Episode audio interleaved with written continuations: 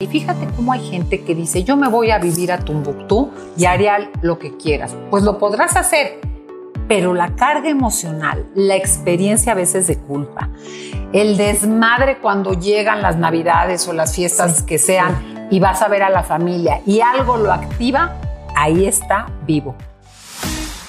Esto es Entre Verdades y Verdadazos, el podcast original de Tere Díaz. Comenzamos.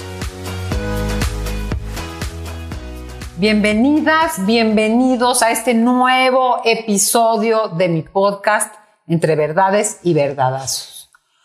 Hoy con el gusto y placer de hablar de un tema que les va a interesar porque a cómo tienen problemas con sus familias y con alguien que seguramente conocen, Shulamit Graver, pero yo le digo Shuli porque es mi amiga de muchos años.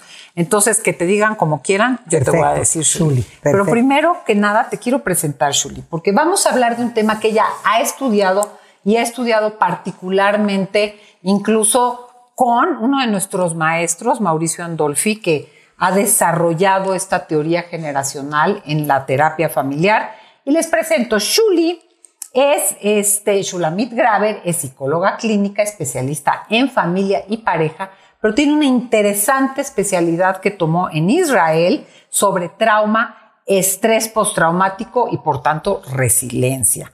Y es autora de dos libros a partir de una fuerte experiencia en la que estuvimos cerca, Shuli, de un secuestro y escribió un libro que se llama Agonía en la incertidumbre, experiencia de un secuestro. Y de ahí surge un segundo libro con todo el trabajo del estrés postraumático y de toda esta situación de trauma que se llama Del sufrimiento al crecimiento, donde la fuerza, la inteligencia y la apasionada escritura permiten a ustedes, lectores, una lección de vida que cambiará su historia personal. Bienvenida, Shuli. Gracias, por estar aquí. Me da mucho gusto estar acá porque aparte tenemos un recorrido de haber trabajado mucho, hace tiempo, pero mucho tiempo juntas. juntas. Trajimos a gente del extranjero, estudiábamos juntas, matadas. coterapia y muchas cosas. Coterapia en trastornos de la conducta alimentaria. En fin, una trayectoria larga y una cosa, una amistad y además pues muy empatadas en nuestra formación. En nuestra formación y crecimiento. Entonces. Yo ya quiero arrancarme en el chisme, porque como nos conocimos en Italia, justo con Mauricio Andolfi. Exactamente. En un practicum que trabaja todo esto, vimos a trabajar, vimos a trabajar Mauricio con abuelos, hijos y nietos. Y de eso vamos a hablar. Y cómo las lealtades, como bien dices, es un tema que me apasiona. Porque fíjate, Tere, que a lo largo de la humanidad, las lealtades han hecho que se mueran pueblos enteros que haya guerras, que desaparezcan países, que se vendan primogenituras, que grandes empresas se difuminen. Y es que las lealtades para mí equivalen a lo emocional como los genes a lo fisiológico. Son tan fuertes. No, esto lo hay que repetirlo. Las lealtades equivalen a lo emocional, o sea, es un empujón, como los genes a, a lo fisiológico. Que si bien sabemos que hoy las neurociencias lo ablandan, pero hay un condicionamiento muy fuerte no que se determinante, pero sí es condicionante. Porque tú repites patrones generacionales que no van con la lógica. Tú dices, mi papá me hacía así, mi papá me hablaba feo, nunca lo voy a hacer con mis hijos. Y de lo repites. lo repites y te cachas en esa frustración y la gente llega a terapia o te pregunta desconsolada y yo he encontrado dos explicaciones, por aprendizaje y por lealtad. Porque eso aprendí y porque somos leales a nuestros progenitores, queramos o no. Entonces, si queremos romper una lealtad, es un trabajo de deconstruir una creencia. Una creencia que no siempre la tenemos consciente. Ese es el que de pronto está acá. Ahorita que hablabas cómo repetimos patrones, es que no solo es lo que hacemos, Shuli, no, te debes de haber experimentado sintiendo miedo, enojo, este, indignación. O sea, el mundo emocional que muchas veces te lleva a actuar con mayor o menor conciencia. Eso es lo cañón de las lealtades invisibles. Eso es lo cañón. Te lleva a repetir ciertas la no cosas. conciencia tienes mucha razón, porque funcionan a pesar de la voluntad y a pesar del decreto.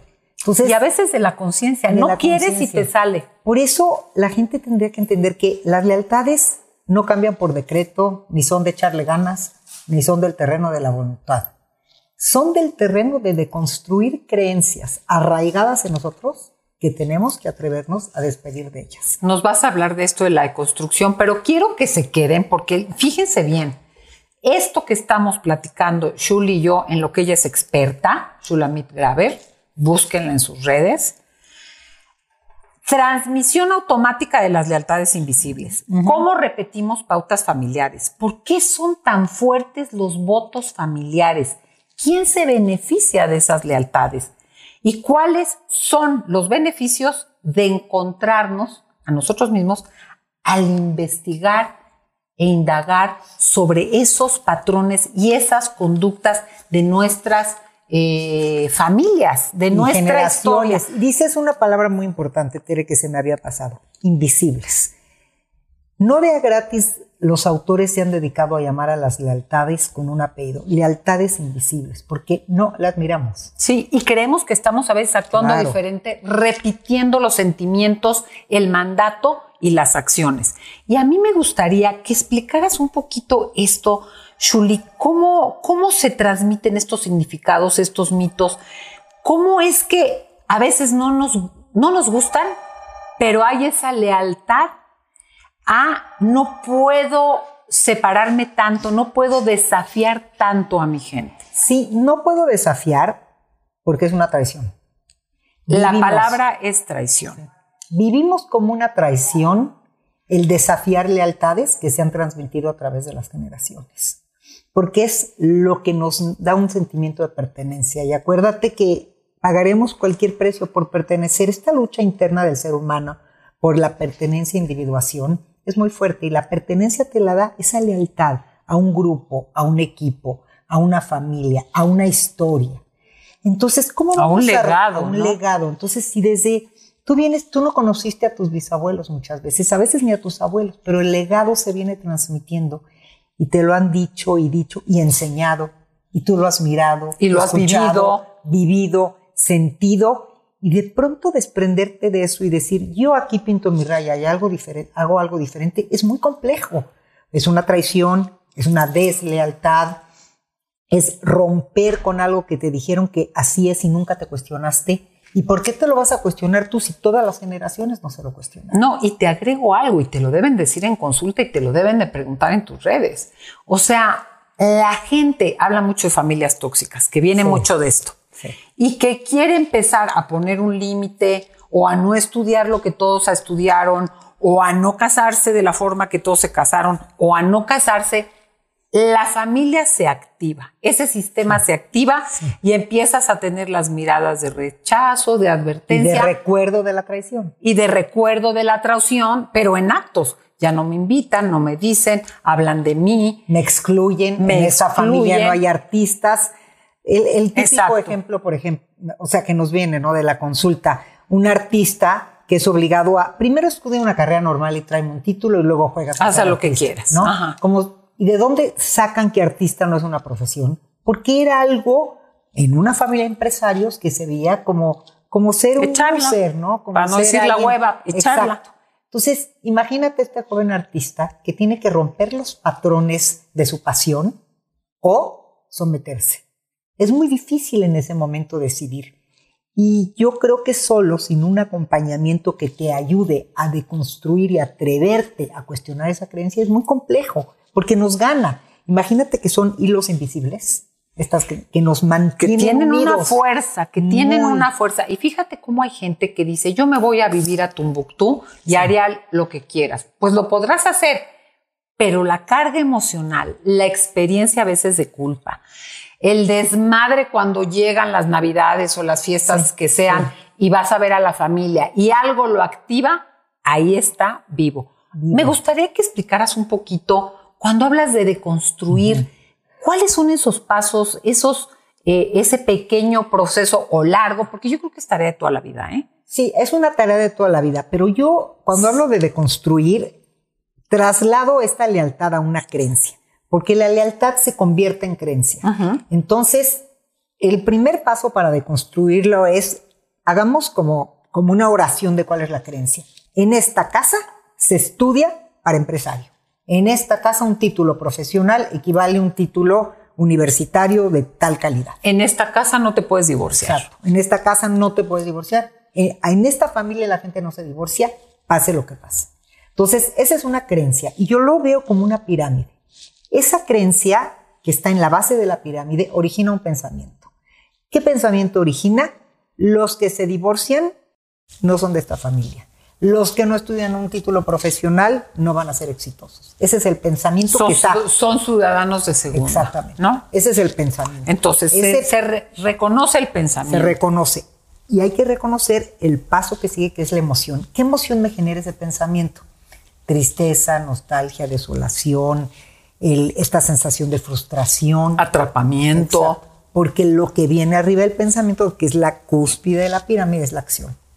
Entonces, para tú actuar, casi en todo en la vida pasas por esa mi- pirámide. Todo parte de una creencia. Creo esto, siento esto. Pienso esto, siento esto y actúo. Entonces, cuando yo hablo de deconstruir esta creencia que está atrás de, de lealtades, empezar a cuestionar la base de la pirámide. ¿Qué creo? ¿Qué creo? Y si pudieras creer lo que sigue, o algo diferente, o algo alternativo que hoy va más contigo, ¿qué pensarías de ti? ¿Qué sentirías y qué harías? Y digo de construir, porque imagínate que llegamos a que la vida como una madeja de estambre, como un queso Oaxaca. Imagínate que lo vas a deshojar así en hilitos y vas a volver a hacer tu madeja a como hoy quieres vivir. Y aquí lo sutil o difícil, Tere, es cómo poder pertenecer y ser. No romper de No manera romper, no abrupta. pelearte, sino poder explicar o plantear tu postura. O sostenerte, aunque no te entiendan, ¿eh? Pero o ¿qué crees? Si te sostienes por un tiempo, los otros se acercan. Exacto. Es que hay gente que quiere convencer antes de moverse. Y no, no los vas a convencer, Nunca. pero por eso yo digo de construir, porque el que se tiene que convencer eres tú. Y cuando tú logras trabajar esa pirámide, de construir esa creencia y esa lealtad y posicionarte en como tú quieres ser, los otros van a empezar a mirarte con curiosidad. Mira, ni nos traicionó, ni mira, se fue. No pasó nada, y mira, se divorció y está contento, y mira, los hijos también, y mira, estudió artes plásticas, es cineasta, no es empresario, está feliz y está, vamos a ver su película. La misma familia se abre a un cuestionamiento, Empiezan ¿sabes? a tener curiosidad por esta vida que resultó que no fue tan terrible y no fue romper una lealtad como creíamos. Pero el trabajo tiene que ver con uno mismo. Y es un atrevimiento. sí es un Totalmente, genera ansiedad, implica sostenerte en momentos en que sí sientes que te lleva a la fregada. Porque hay una sensación interna, no sé si te lo comparten, tú con tus propios cambios, yo con los míos, y la gente que trabaja con nosotros lo reporta de no voy a poder, me van a dejar de querer, eh, ya no voy a poder pedir un favor, ya cuando los inviten no van a querer venir. O sea, es ya una no soy ansiedad. del clan, ya, Ya no, no soy. pertenezco. Y ciertamente es cierto, pero aquí la idea es, otra vez, ¿qué es pertenecer? Habrá otras formas de pertenecer que no sea ser idéntico. y cómo me sostengo a ese momento Claro. para pertenecer como yo quiero, recibiendo un respeto y poniendo algunos límites. Pero creo que la palabra sostenimiento para esta deconstrucción que Sí, explicas con importante. muchísima claridad es entrar, porque a las primeras de cambio, como me va a dar ansiedad y me van a ver rarito, yo voy a sucumbir. A mí me gustaría que pudiéramos ir cerrando esto Sí. con los beneficios, ¿no? ¿Quiénes se benefician y cuáles son esos beneficios de este proceso, que es un proceso fuerte y entonces ya dejaríamos de criticar a mi mamá, de culpar a mi papá, de no hablarle a mi hermano, Exacto. porque el poder yo hacer esto me da la investidura y la fuerza para vivirme de una manera. Pero como hay que atravesar como por ese pequeño purgatorio o purificación, que es la famosa deconstrucción, hay que decirles que se llega a un buen puerto.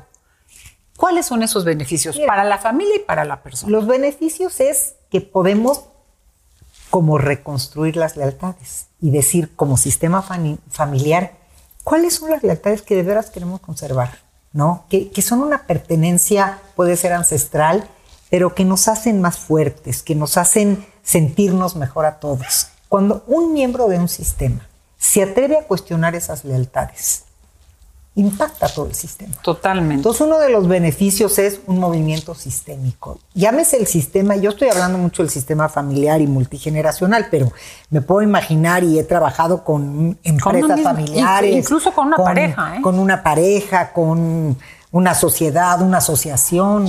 se puede trabajar en cualquier ámbito, pero yo creo que nos beneficiamos de un movimiento importante que impacta todo un sistema. Lo segundo es que cuando un miembro se atreve a cuestionar esta lealtad y esta creencia y los otros empiezan a ver que se sostuvo y tienen la curiosidad. Siempre salen otras palomitas, como digo, salen otras, empiezan Y entonces es como dar un permiso a un cambio generacional y, y a las generaciones venideras de que podemos pertenecer. Hay ciertas reglas de la pertenencia porque las hay en todos los sistemas, pero no tienen que ser tan rígidas. Entonces creo que el tercer punto, Ter, es la flexibilidad Hoy pienso, hoy pienso que, y más después de lo que hemos vivido, si tuviéramos que desarrollar una competencia hoy, yo diría la flexibilidad. Y creo que flexibilizar es una forma de cuestionar creencias y lealtades. Fíjate que cuando estás explicando cómo una persona mueve un sistema y tiene que ver con la flexibilidad, eh, yo imaginaba un bowl lleno de, de, duraznos, imagínate. Si yo que me siento que me están aplastando, que este sistema me oprime, me muevo necesariamente todos, los otros, de mayor a menor forma, dependiendo de la cercanía, se tienen que acomodar. Entonces, y los otros, queriendo o no, se tienen que flexibilizar. Sabemos que hay sistemas enfermos que no dan cabida a nada y rompen, pero son los menos. Pero esa es la rigidez y es la enfermedad. Totalmente. Entonces, esas personas o sistemas que no pueden moverse a pesar de cualquier incomodidad o miembro que quiera moverse, son sistemas tan rígidos que acaban enfermándose y tú y yo lo sabemos. Y es una enfermedad muy fuerte que va a colapsar al sistema. Que va a colapsar al sistema. Julia, a mí me gustaría que, ¿con, qué quisieras tú cerrar que se quedara toda esta gente que nos está escuchando y que está muy interesada en este tema? que si le das tres vueltas tiene que ver con mis relaciones familiares. Piénsalo desde estas lealtades invisibles con tu hermano, con tu cuñada, con un sobrino, con tus papás, con la abuelita, con la familia política, porque mueves también, siendo una nueva relación, mueves todo. ¿Qué, dejarías? Qué, ¿Con qué se quedarían? Pues mira, ya lo dije de alguna forma, pero concretamente diría, hay que atrevernos a cambiar las lealtades que nos incomodan, a cuestionarlas sin miedo, sostenerlas en el tiempo y casi les puedo garantizar que el sistema se va a mover. Definitivamente. Yo me quedo con escuchándote en la riqueza que es actualizar las relaciones. Cuando este movimiento se da, yo hoy soy la hija de un padre que tiene, veía tu entrevista de, con, tu papá, que conozco a tu papá ah, de sus 90 años, cómo se han actualizado las relaciones. O sea, actualizar las relaciones permite no quedarnos en ese pasado y que lo rico del vínculo, que es lo que las familias aportan, vínculos de intimidad, de sí fluya. Porque cuando estamos saturados no fluye ese cierto. vínculo. Y no fluye ese vínculo. Las lealtades rígidas impiden que un sistema fluya hacia una libertad, hacia una flexibilidad, hacia algo más cómodo. Totalmente. Y más adecuado a la persona que eres hoy algún libro que tú digas le gustará a la gente leer. Sí, hay un libro que, me encanta y se me va el autor, pero prometo decírtelo, el de Lealtades Invisibles. Ah, ya me acordé, me acordé. Lealtades Invisibles de Iván Borsomenagui Nagui. Gran libro, no, se lo, no dejen de leerlo. Bueno, por supuesto, lean sus libros porque el tema de la resiliencia, de la recuperación, del manejo del trauma es central. Yo ya los leí los dos. Y Pueden seguir a Shuli Shulamit Graver en todas sus redes, en su página web. Eh, encontrarán todo lo que ofrece, cursos, conferencias, terapias, demás. Tiene un equipo de terapia también. Y síganos a nosotros, teredias.com, en todas nuestras redes. Seguirán encontrando material de valor. Y no se pierdan el siguiente eh, episodio que tenemos aquí entre verdados y verdadazos, que se llama Diversidades Sexuales, con Rina Riesenfeld Robinson, terapeuta humanista, gestal y terapeuta sexual. Muchas gracias. Hasta aquí llegamos con Entre Verdades y Verdadazos, con Tere Díaz. Nos escuchamos en el próximo capítulo.